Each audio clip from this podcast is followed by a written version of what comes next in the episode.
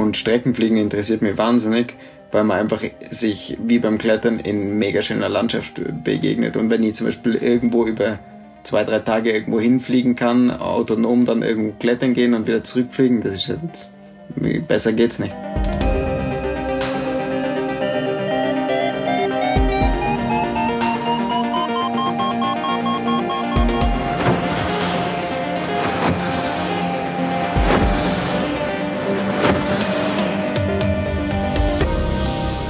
Potsglitz, der Lugleits Podcast.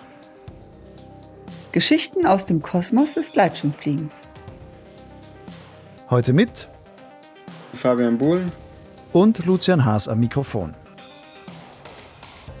Der Allgäuer Fabian Buhl hat in der reinen Gleitschirmfliegerszene noch keinen großen Namen. Doch unter Bergsteigern schlägt Fabian trotz seines noch jungen Alters von 29 Jahren schon große Hochachtung entgegen – denn er gilt als einer der talentiertesten Boulderer, Kletterer und Bergsteiger. Er hat schon etliche der weltweit schwierigsten Kletterrouten über mehrere Seillängen im Alleingang durchstiegen. Routen, die sich sonst kaum jemand zutraut. Im Februar 2020 war Fabian auf Expedition in Patagonien, wo er unter anderem in einer mehrköpfigen Seilschaft den Cerro Torre erklomm. Der Torre ist eine legendäre Felsnadel im windumtosten Süden Argentiniens, Knapp unterhalb des eisigen Gipfels gibt es ein kleines Felsplateau, groß genug, um dort einen Gleitschirm auszulegen. Und das tat Fabian auch. Nach einem Biwak am Gipfel schwang er sich zur windschwachen Morgenstunde in die Luft und nutzte seinen Bergschirm für einen rund 15-minütigen Abgleiter. Der Abstieg hätte ihm mit Abseilen und Sichern am Fels ansonsten knapp einen Tag gekostet.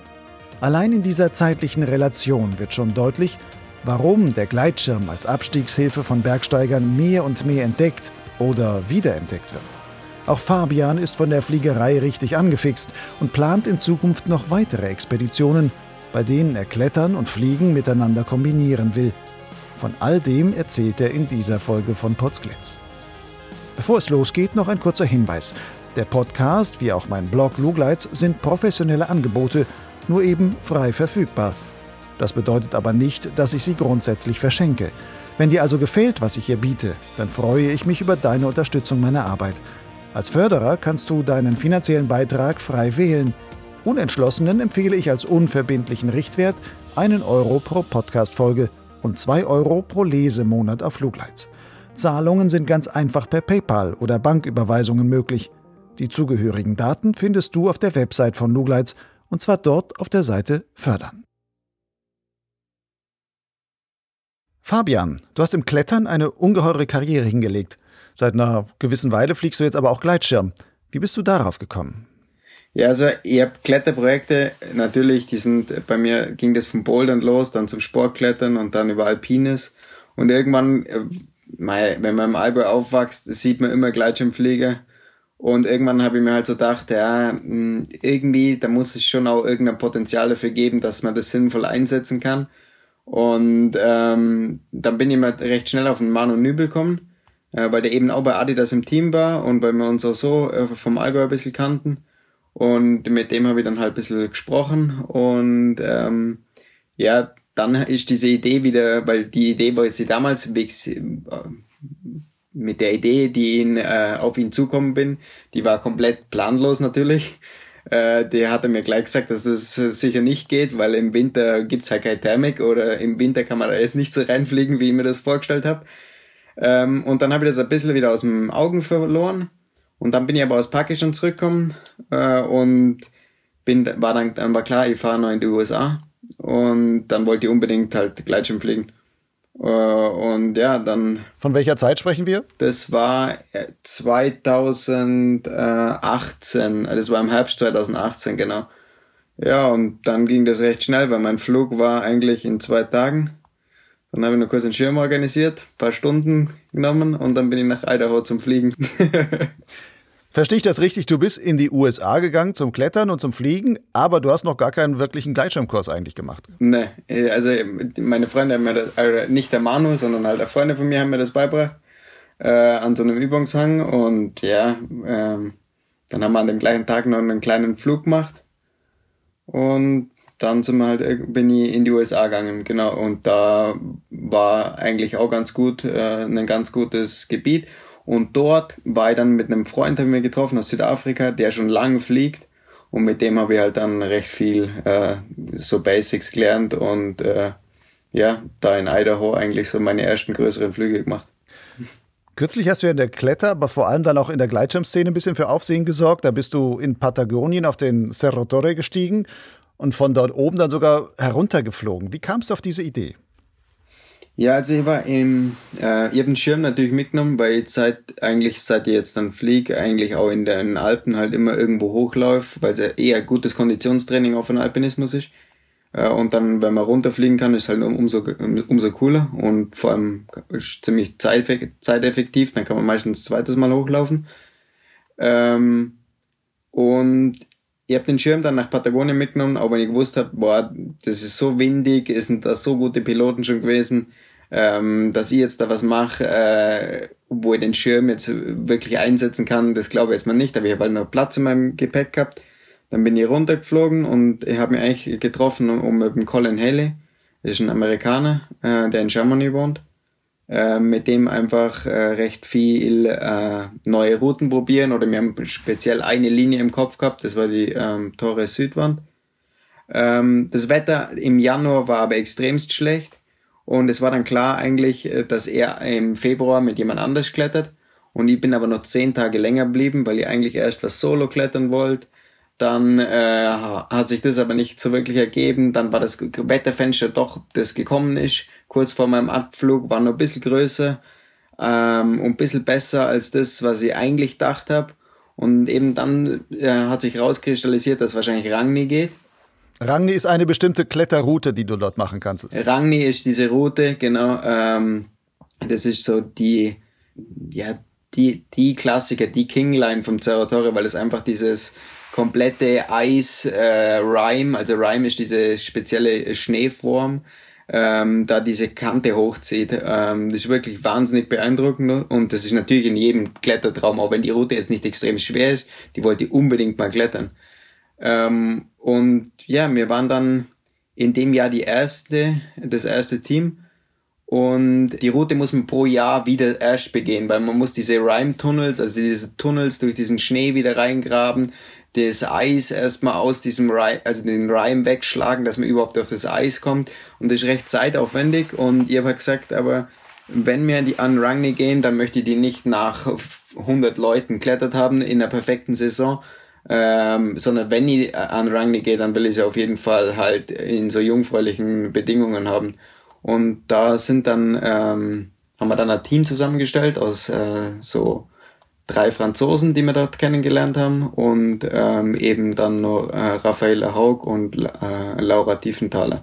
Also zwei österreichische bzw. deutsche Mädels, die da mitkommen sind. Genau. Sonst bist du ja häufig auch solo am Berg unterwegs. Nun hast du ja gesagt, am Cerro Torre war ihr ganzes Team, was da aufgestiegen ist. Gefällt dir das, in der Gruppe aufzusteigen? Hm, für mich hat Solo-Klettern schon einen extremen Reiz, nur ich habe mir sogar kurzzeitig überlegt, Solo an der Rangni, aber wenn die Tour nicht erst begangen ist, die ist bisher nur Solo geklettert worden in absoluten perfekten Verhältnissen und in diesen jungfräulichen Verhältnissen, da kann man die Route nicht wirklich absichern, weil das ist wirklich, das ist einfach verfestigter Schnee. Ähm, da hält kein Eisgerät, da muss man so Wings, also so an den Eisgeräten sind wie so Flügel anmontiert, die dann in den Schnee gehen, dass es nicht durchrutscht. Und das ist schon recht speziell und da war es mir als Team deutlich, deutlich wohler. Und ich wollte dann aber auch ein recht großes Team, auch wenn wir halt nur im, immer in zwei Dreier-Teams geklettert sind. Aber dass wenn ein Team, zum Beispiel zwei Leute jetzt krank werden oder sich nicht gut fühlen, dass die abseilen können und halt die anderen trotzdem noch hochklettern können. Ähm, weil natürlich, wenn jetzt zum Beispiel zwei abseilen, und der dritte muss dann äh, auch runter, weil die zwei abseilen, dann gibt's halt nur noch ein Satz, äh, ein Satz äh, Seile für die anderen, oder? Mhm. Wir sind dann recht unabhängig voneinander geklettert, was auch super war, weil man dann einfach schneller ist. Aber man hat halt trotzdem, in meinem Kopf habe ich halt trotzdem so dieses Backup gehabt, falls irgendwas kommt, dann kann ein Teil der Personen trotzdem noch höher gehen und der andere Teil kann dann abseilen, oder? Ja. Und auch, weil ich einen Schirm mitgenommen habe, äh, in meinem Rucksack, habe ich gesagt, ich möchte auf jeden Fall, wenn ich runterfliege, dass halt äh, definitiv genügend Seile oben sind insgesamt, dass auch meine Partner oder die anderen also gut runterkommen zu jeder Zeitpunkt, weil ich wollte kein Risiko eingehen oder so. Und darum war es mir für die Aktion deutlich lieber mit Leuten, ja. Nun warst du ja der Einzige, der wirklich fliegend abgestiegen ist. Waren die anderen da auch ein bisschen neidisch? Ja, die klar waren die neidisch, aber ich glaube, äh, außer der Raffaella fliegt niemand. Mhm. Genau, also von den äh, Leuten. Wie lange hat dein Flug gedauert? Hm, also ich bin, glaube 10 oder 15, 10, 12 Minuten oder so geflogen. Aber also auf dem Elmo, äh, auf dem Elmo sage ich, auf dem Mocho, das ist so ein, ähm, wie so ein, ja, so ein riesiger Felssockel im Torre Valley. An dem ist der Wind so angestanden, hm, da hätte man ewig fliegen können. Also da hat's halt voll gesorgt. Aber da bist du nicht da geblieben, so hast gesagt, nee, ich muss jetzt runter. Na, ich bin ein bisschen dort geblieben, habe ein bisschen so die äh, Aussicht da genossen und irgendwann war es mir dann eh recht kalt, weil ich halt in meinen dünnen Handschuh geflogen bin, weil die anderen nass waren.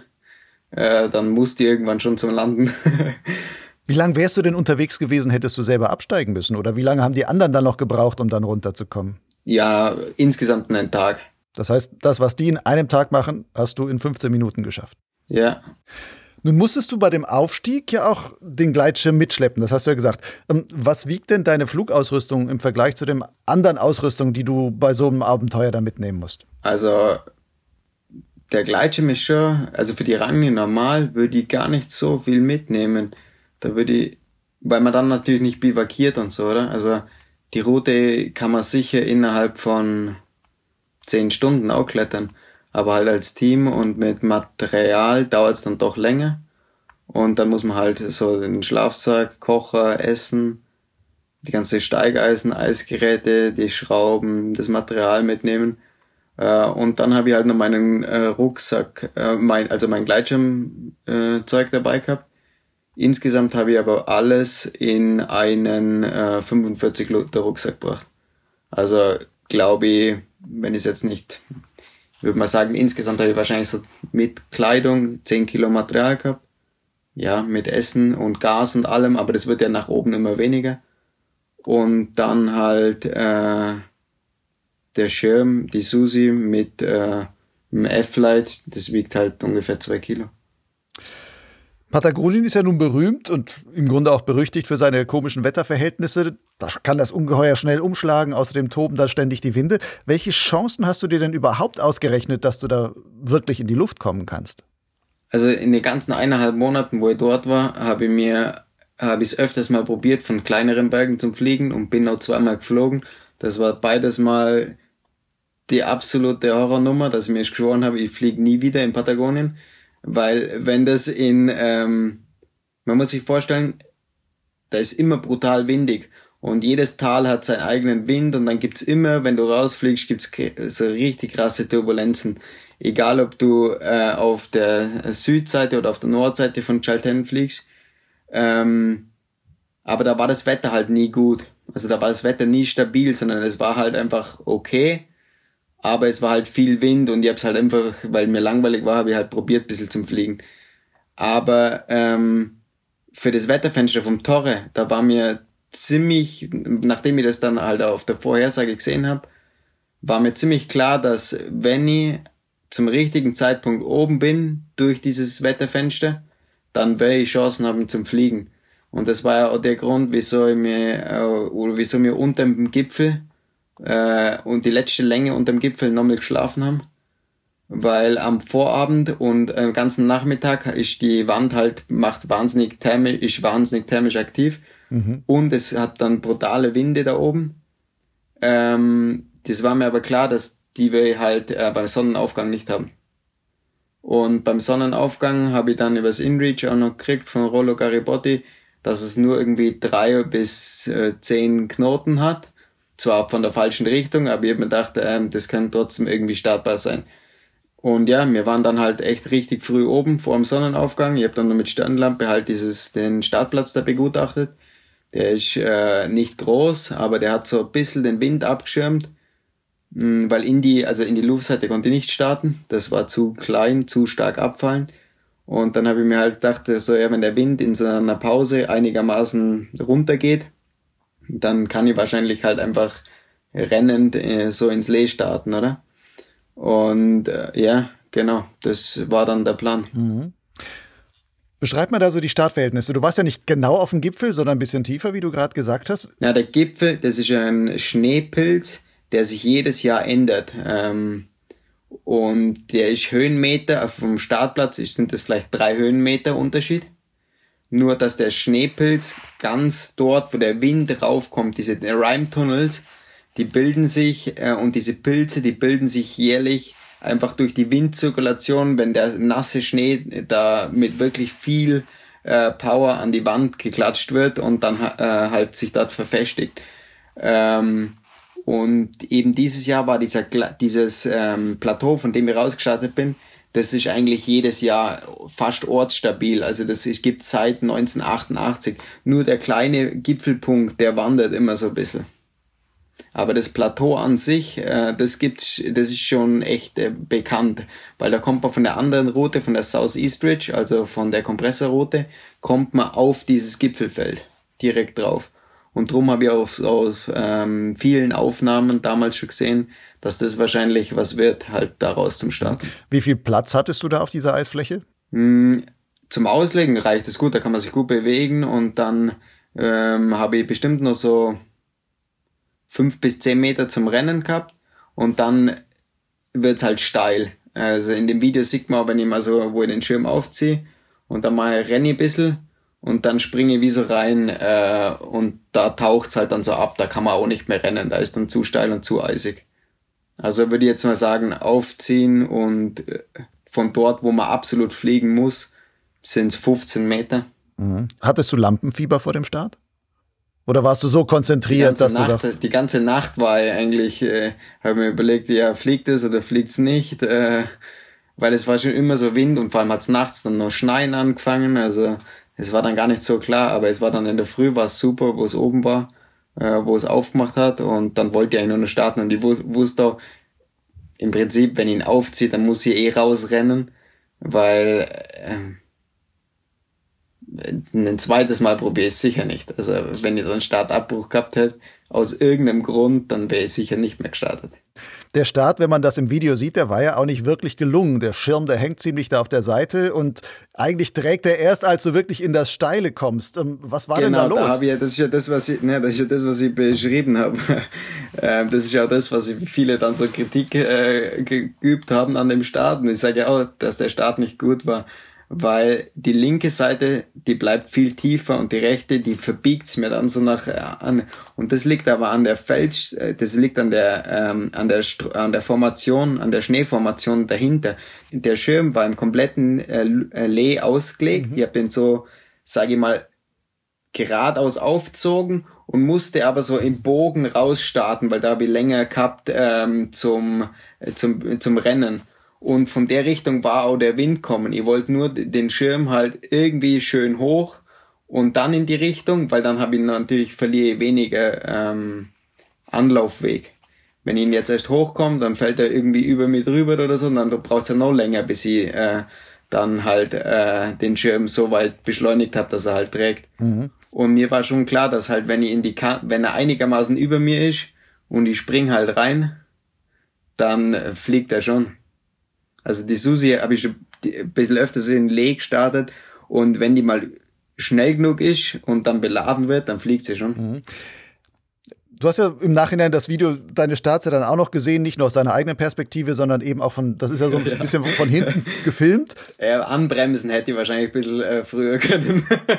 und da sieht man ja auch, der Schirm trägt es wirklich da, wo du schon im Steilen eigentlich bist und wahrscheinlich auch nicht mehr hättest abbrechen können an dieser Stelle. Nein, ähm, nein, natürlich nicht. Äh, was ja. hast du denn da gedacht? So, ups oder geil, dass es geklappt hat? Oder was, was hast man da für ein Gefühl im, im Nachhinein?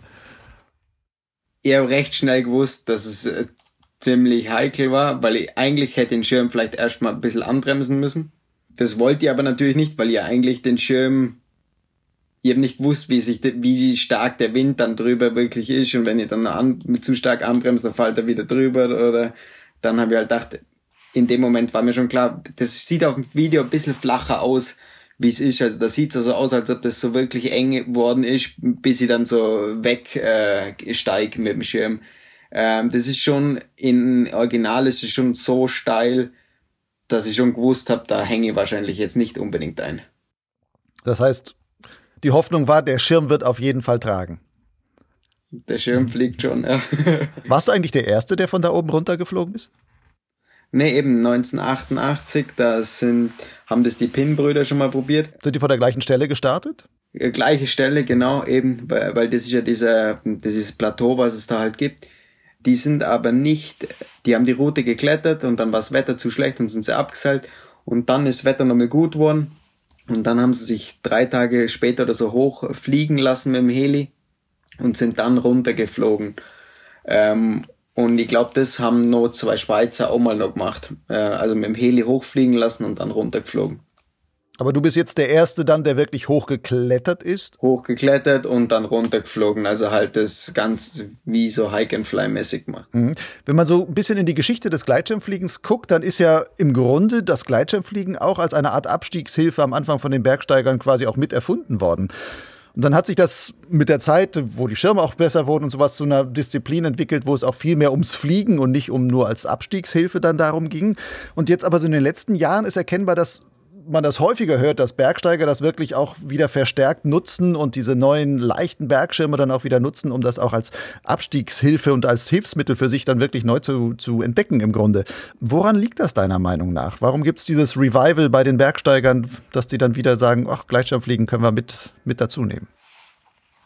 Hm, generell gibt es es, glaube ich, nicht nur bei den, bei den Bergsteigern, sondern generell ist halt dieses Leute gehen immer mehr raus und Hike and Fly ist eine coole Art rauszugehen, oder? Man geht wandern und fliegt irgendwo noch runter. Äh, Im Bergsteigen nehmen den Schirm schon auch immer mehr Leute mit. Ähm, aber jetzt bei schwereren Sachen wird es dann schon schwer, sowas mitzunehmen vom Gewicht her.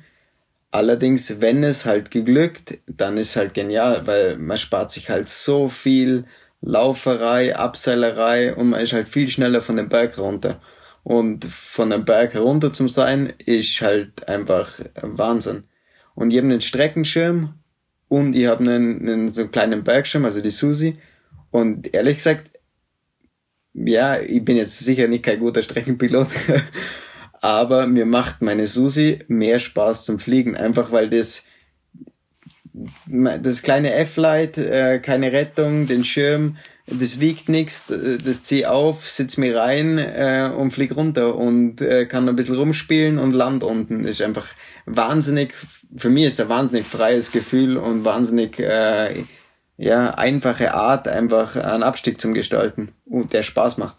Und nicht nur ein Abstieg, sondern man kann mit so leichten Schirmen, mit der Susi zum Beispiel, die steigt ja nicht äh, also thermisch auch. Also man kann auch irgendwelche Gletscher oder so überwinden, wenn man es halt richtig plant die zum Beispiel zum Laufen zu gefährlich oder zu aufwendig sind. Mhm. Hast du denn persönlich vor, künftig auch noch mehr Projekte zu machen, wo du wirklich Klettern und Bergsteigen und Klettern mit Gleitschirmfliegen verbindest? Ja, fix, da habe ich einige Projekte, also immer mehr. Äh, weil ich, eh, ich möchte eh viele oder mache eh Expeditionen. Und da habe ich einige Ideen, aber auch im Alpenraum, wo ich das gerne noch ein bisschen ausreizen würde. Vielleicht einfach auch mal nochmal einen leichteren Schirm vielleicht oder einen kleineren Schirm, einfach das Packmaß runtergeht. Äh, weil ich glaube, man kann viele, viele Sachen, viele, viele coole Sachen damit machen.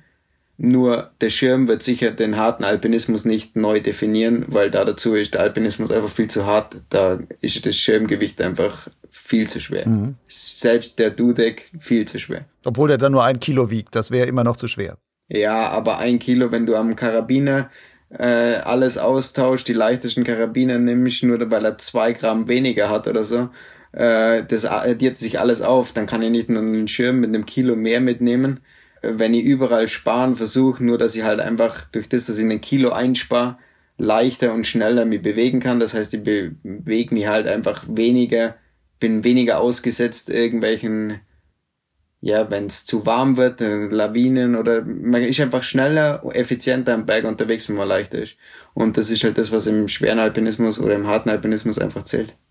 Nun kommst du ja aus der Kletterei, hast da schon irre schwierige Sachen durchstiegen und solo, also wo andere Leute sagen, das ist viel zu großes Risiko, würde ich mir nie zutrauen, kann ich auch gar nicht technisch und sonstiges.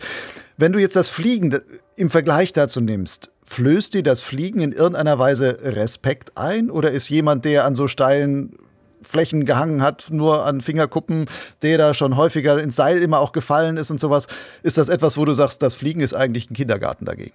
Ja, also Fliegen mit einem Schirm, mit einem A-Schirm zum Beispiel, finde ich komplett safe, weil also da kann eigentlich nicht großartig was passieren, wenn man bei den bei okayen Bedingungen geht. So, so fühle ich es für mich an.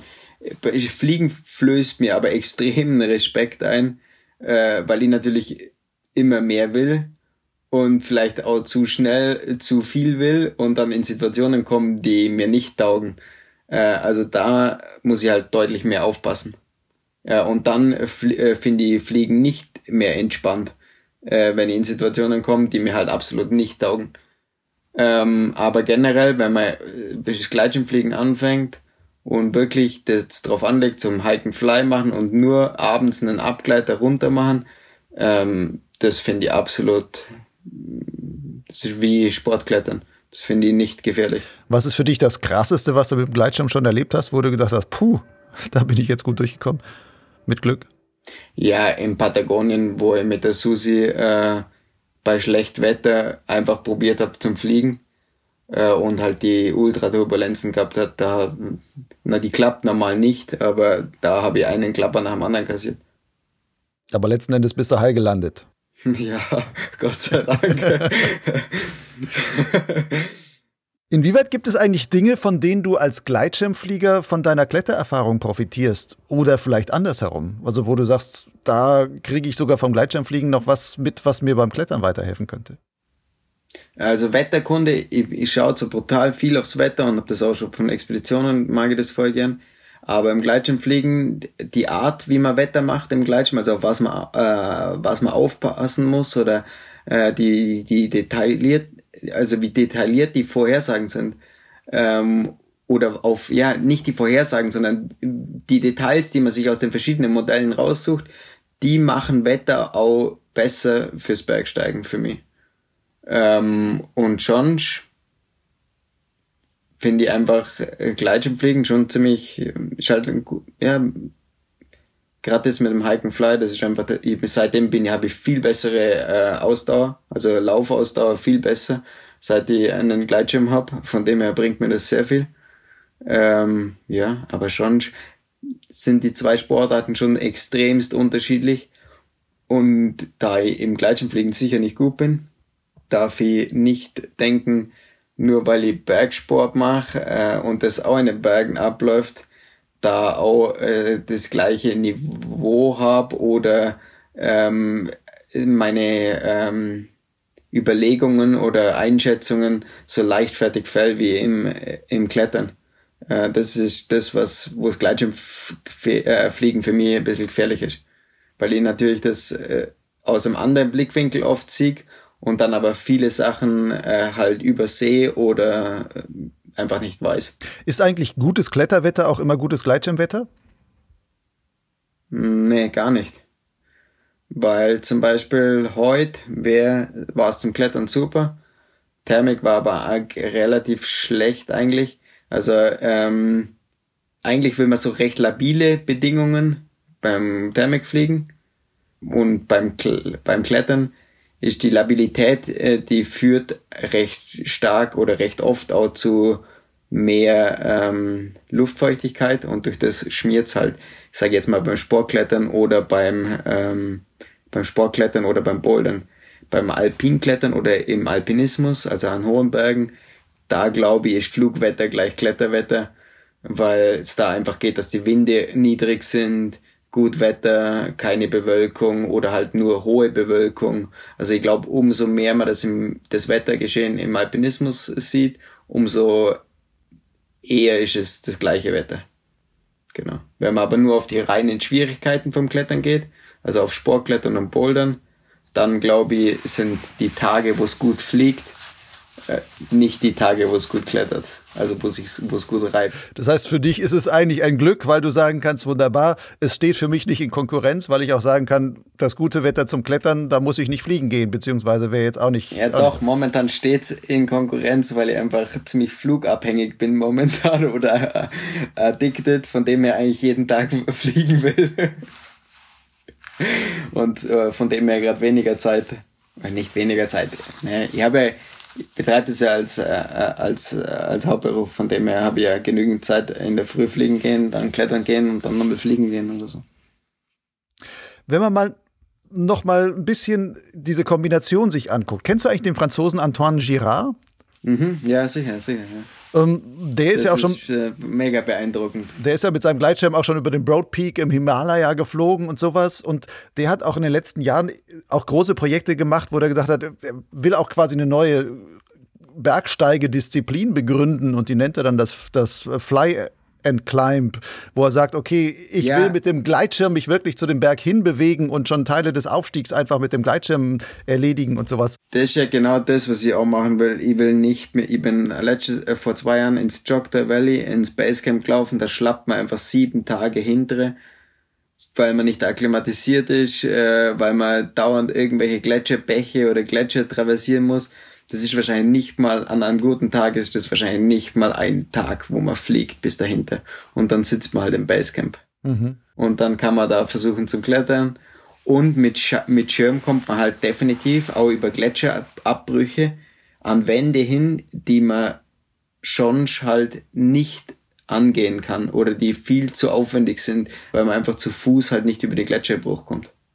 Also ich glaube, da gibt's schon Potenzial für richtig coole äh, Sachen äh, in der Zukunft, wenn man halt zur richtigen Zeit am richtigen Ort ist. Ist das denn nur etwas, was dann auch, wie jetzt beim Antoine, dann im Himalaya interessant ist oder wäre das auch, gibt es auch Routen und bestimmte Zustiege in den Alpen, wo du sagst, da wäre dieser fliegende Zustieg auch noch super? Boah, es gibt auch in den Alpen, äh, allein wenn man an Churas denkt, zum Beispiel Churas, das ist jetzt nicht ein ewiger Hartsch, aber da läuft man von der Mer de Glas, von der Bahn sicher, ja, da muss man auch einen Tag vorher loslaufen. Äh, weil man dann schläft man da an der Le Chaux-Hütte oder unter der Wand, dann klettert man was und dann äh, steigt man wieder ab. Mit so einem Leichtschirm hm, könnte ich ja im Prinzip ja, Agü di Midi hoch, rüberfliegen, Churas irgendwas klettern und von der Churas abends wieder runterfliegen. Mhm. Also es gibt es gibt wahnsinnig, wahnsinnig viel Potenzial. Das ist nur ein Beispiel, weil das natürlich schon jemand gemacht hat. Es gibt nur viele andere Beispiele, wo in meinem Kopf sind, äh, wo es sinnvoll einzusetzen ist und wo es deutlich effektiver ist. Gibt es auch in deinem Freundeskreis von Kletterern auch noch mehr Leute, die wirklich in diese Richtung denken und mehr in diese Richtung arbeiten wollen? Hm, ja, es gibt schon de definitiv in meinem Freundeskreis äh, Leute, die stark im Alpinismus sind und die auch fliegen. Und die auch beides miteinander so kombinieren wollen. Ja. Wie siehst du deine eigene weitere Karriere im Gleitschirmfliegen? Immer nur in dieser Kombination eigentlich mit dem Alpinismus? Oder wenn du sagst, nee, ich bin auch so fluggeil auch sonst, dass du sagst, Streckenfliegen und sowas könnte mich auch mal interessieren? Oder ist das? Nee, nee, ich will schon erstmal vernünftig fliegen lernen. dass ich auch das, äh, ja, und Streckenfliegen interessiert mich wahnsinnig, weil man einfach sich wie beim Klettern in mega schöner Landschaft begegnet. Und wenn ich zum Beispiel irgendwo über zwei, drei Tage irgendwo hinfliegen kann, autonom dann irgendwo klettern gehen und wieder zurückfliegen, das ist halt, besser geht's nicht. Aber da dazu muss ich halt einfach, muss man halt verdammt gut fliegen, weil wenn ich sehe, was wirklich gute Piloten halt an Strecke machen oder, ähm, das ist natürlich sehr beeindruckend für mich, oder? Weil ähm, das ermöglicht, äh, du musst ja nur die Alpenkarte ausbreiten und dann geht der Spielplatz los. Du könntest ja theoretisch im Sommer an jeden Berg, an den du klettern willst, hinfliegen. Schöne, schöne Aussicht. Nun lebst du ja auch von deiner Kletterei. Ja, du hast die Sponsoren, die dich finanzieren. Ist für die das auch interessant, wenn du sagst, ich habe jetzt auch angefangen, Gleitschirm zu fliegen? Oder sagen die, nö, bleib mal lieber bei deinem Kletterleisten? Na, meine, meine Sponsoren, die lassen mir komplett meine Freiheiten, was ich will. Also die, die sind, stehen so hinter mir, ähm, die sind happy, wenn ich meine Aktionen mache. Aber was ich mache oder äh, wann ich das mache, da habe ich komplett Freiraum. Also für die ist es natürlich cool, die Aktion am Tore. Und die fanden das wirklich alle cool, aber die und haben das dann auch halt gepostet und gepusht. Aber für die wäre das jetzt, ob ich jetzt äh, irgendeine anderen schwere Route an einem harten Berg kletter, kommt das gleiche raus. Aktuell ist es ja ein bisschen schwer für dich, dass du auch mit deiner Gleitschirmkarriere oder was auch immer ein bisschen weiterkommst. Wir befinden uns immer noch im Corona-Lockdown. Was heißt das eigentlich für dich als Profikletterer? Musstest du schon viele Projekte für dieses Jahr da deswegen auch absagen? Und wie, wie planst du dann sowas um? Also ich nach Patagonien wollte ich eh nur klettern und wieder halt richtig fit werden, weil äh, nach so einer Expedition muss man halt wieder ein bisschen Kraft aufbauen. Von dem her, Moment, und dann, ob die nächsten Expeditionen jetzt zustande kommen oder nicht, das hängt natürlich von dem Corona ab. Aber ich bin recht happy, dass ich im Allgäu wohne. Hier gibt es schon genügend zu machen, auch mit Corona oder ohne Corona. Aber zum Fliegen kommst du dann ja zurzeit klarerweise nicht. Wächst denn da auch für dich irgendwie täglich die Sehnsucht für die Berge oder für die Fliegerei? Auch für die nächste Kletterroute und. Ja klar, zum Streckenfliegen oder so hätte jetzt so Lust, weil jetzt auch einfach Thermik so gut war, oder? Also ich meine, wenn man halt jetzt auf Austro Control geschaut hat, das war ja mega immer. Äh, und man kann halt jetzt nicht einfach irgendwo aufziehen und äh, halt irgendwo hinfliegen. Äh, da hoffe ich schon irgendwann, dass da das Lockerungen gibt, weil im Prinzip Motorradfahren, Kitesurfen, Windsurfen darf man auch. Äh, Gleitschirmfliegen darf mhm. man nicht. Wenn du jetzt einem Gleitschirmflieger, der nicht klettert, der aber sportlich gut dabei ist, wenn du den fürs Klettern begeistern wolltest, mit was würdest du ihm am ehesten locken?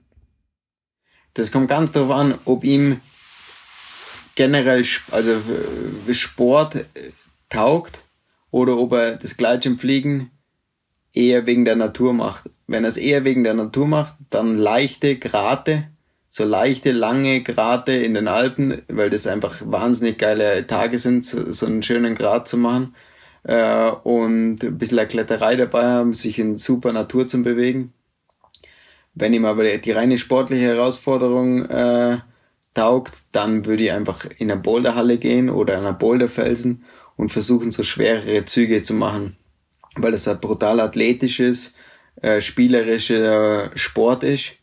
Ähm, man kann das aber gerade dieses Bergsteigen und das reine Klettern, das kann man nicht wirklich äh, miteinander äh, vergleichen. Also man kann nicht Birnen mit Äpfel vergleichen. Das sind zwei komplett unterschiedliche Sportarten, die auch komplett unterschiedliche Anforderungspotenzial äh, haben. Wenn ich zum Beispiel Bergsteigen gehe, dann bin ich danach sicher extremst schlecht im reinen Klettern oder im reinen Mehrseillängenklettern. Wenn ich aber allerdings nur Sportklettern oder nur Bouldern gehe, dann bin ich natürlich auch extrem schlecht im reinen äh, Alpinismus, weil das mehr auf die Ausdauer geht, mehr auf äh, andere Sachen, auf die Planung und das andere geht eher auf die reine Kraft und auf, ja, um seine physischen, seine physischen Grenzen zu verschieben. Mhm. Nun machst du ja beides und bist auch eigentlich damit bekannt. Das heißt, boah, das ist einer, der, der wirklich die verschiedensten Disziplinen beherrscht. Wie lange brauchst du, um von der einen quasi in die andere dich umzuschalten oder deinen Körper umzubauen oder was auch immer du da machen musst? Ja, das ist gar nicht so verkehrt gesagt mit dem Umzubauen, weil man muss natürlich schauen, dass man Muskulatur aus den Beinen irgendwie in den Oberkörper bringt äh, und auch wieder halt flexibel, also mit Dehnen, mit Trainieren und so. Also meistens mittlerweile je nachdem, wie schwer das jegliche Projekt ist und wie schwer das davor war oder die Zeit davor, äh, sind es meistens zwischen ein bis zwei Monate und das ist das so, wieso ich in dieses, das in diesem stetigen Wechsel betreibe, dass einfach die Pause zur einen Disziplin nicht zu lang wird, weil sonst wird es immer härter, wieder damit anzufangen oder vor allem dann halt auf so hohes Niveau zu kommen. Aber das ist auch das, was es für mich extremst interessant macht. Also das ist auch das, was mir dabei taugt, dieses, dieser stetige Wandel. Und trotzdem in jeder Disziplin konstant besser zu werden. Aber fürs Gleitschirmfliegen ist es egal, in welchem Status du quasi Kletter, Bergsteiger. Genau, fliegen geht immer. Ich auch fliegen geht immer. Genau, ja. Okay, und wenn du jetzt deine Kletterkollegen fürs Gleitschirmfliegen begeistern musst, was erzählst du denen dann? Dass es nicht gefährlich ist und dass es Spaß macht, äh, einfach irgendwo runter zum Fliegen und nicht runterlaufen oder äh, abseilen muss. Oder dass man zum Beispiel beim Akklimatisieren äh, nicht einfach auf, in Peru nicht einfach auf 5500 oder 6000 Meter hochläuft und wieder runterläuft, sondern man kann halt länger oben bleiben und dann fliegt man halt direkt zum Kaffee nach Huaraz runter.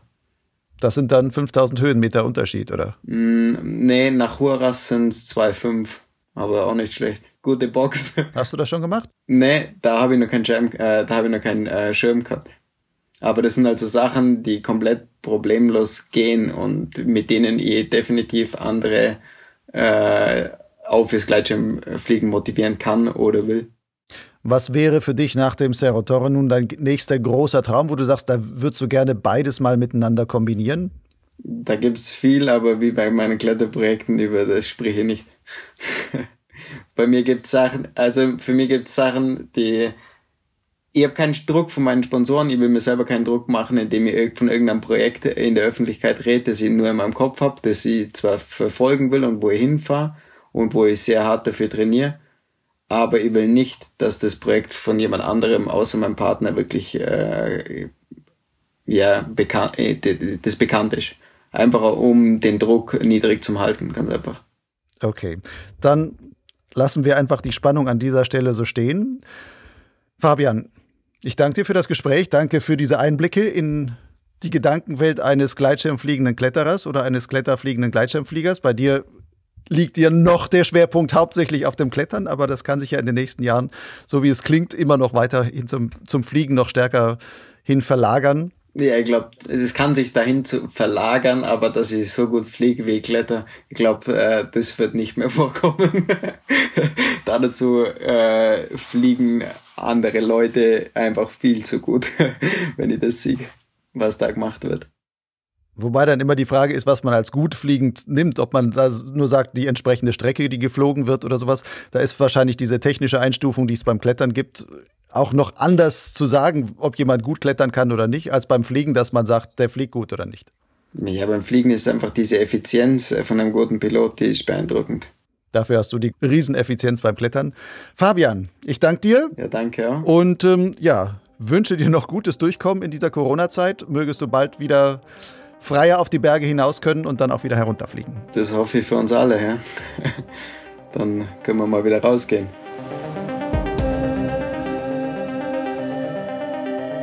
Das war Fabian Bohl im Gespräch mit Lucian Haas. Wenn du noch mehr über Fabians Aktivitäten als Bergsteiger und Gleitschirmflieger erfahren willst, so findest du in den Show Notes zu dieser Podcast-Folge auf Lugleits eine Reihe von weiterführenden Links – unter anderem auch zu einem Video, das Fabians Flug vom Cerro Torre zeigt. Auf Lugleits wie auch Soundcloud und den verschiedensten Podcast-Katalogen wie iTunes, Spotify, Google Podcast etc. kannst du bereits viele weitere interessante Geschichten aus dem Kosmos des Gleitschirmfliegens finden. Fast alle sind zeitlos erzählt und zeigen, welche große Bandbreite an faszinierenden Persönlichkeiten und deren Stories in der Gleitschirmszene zu finden sind – am einfachsten ist es, wenn du Podsglitz direkt in deinem Podcast-Player abonnierst. Aber vergiss nicht, wenn du auch in Zukunft noch weitere Folgen von Podsglitz hören willst, dann unterstütze doch dieses Projekt. Wie das geht, steht auf der Website von Lugleitz und zwar dort auf der Seite Fördern. Ich danke fürs Zuhören wie für die Unterstützung. Bis zum nächsten Mal. Ciao.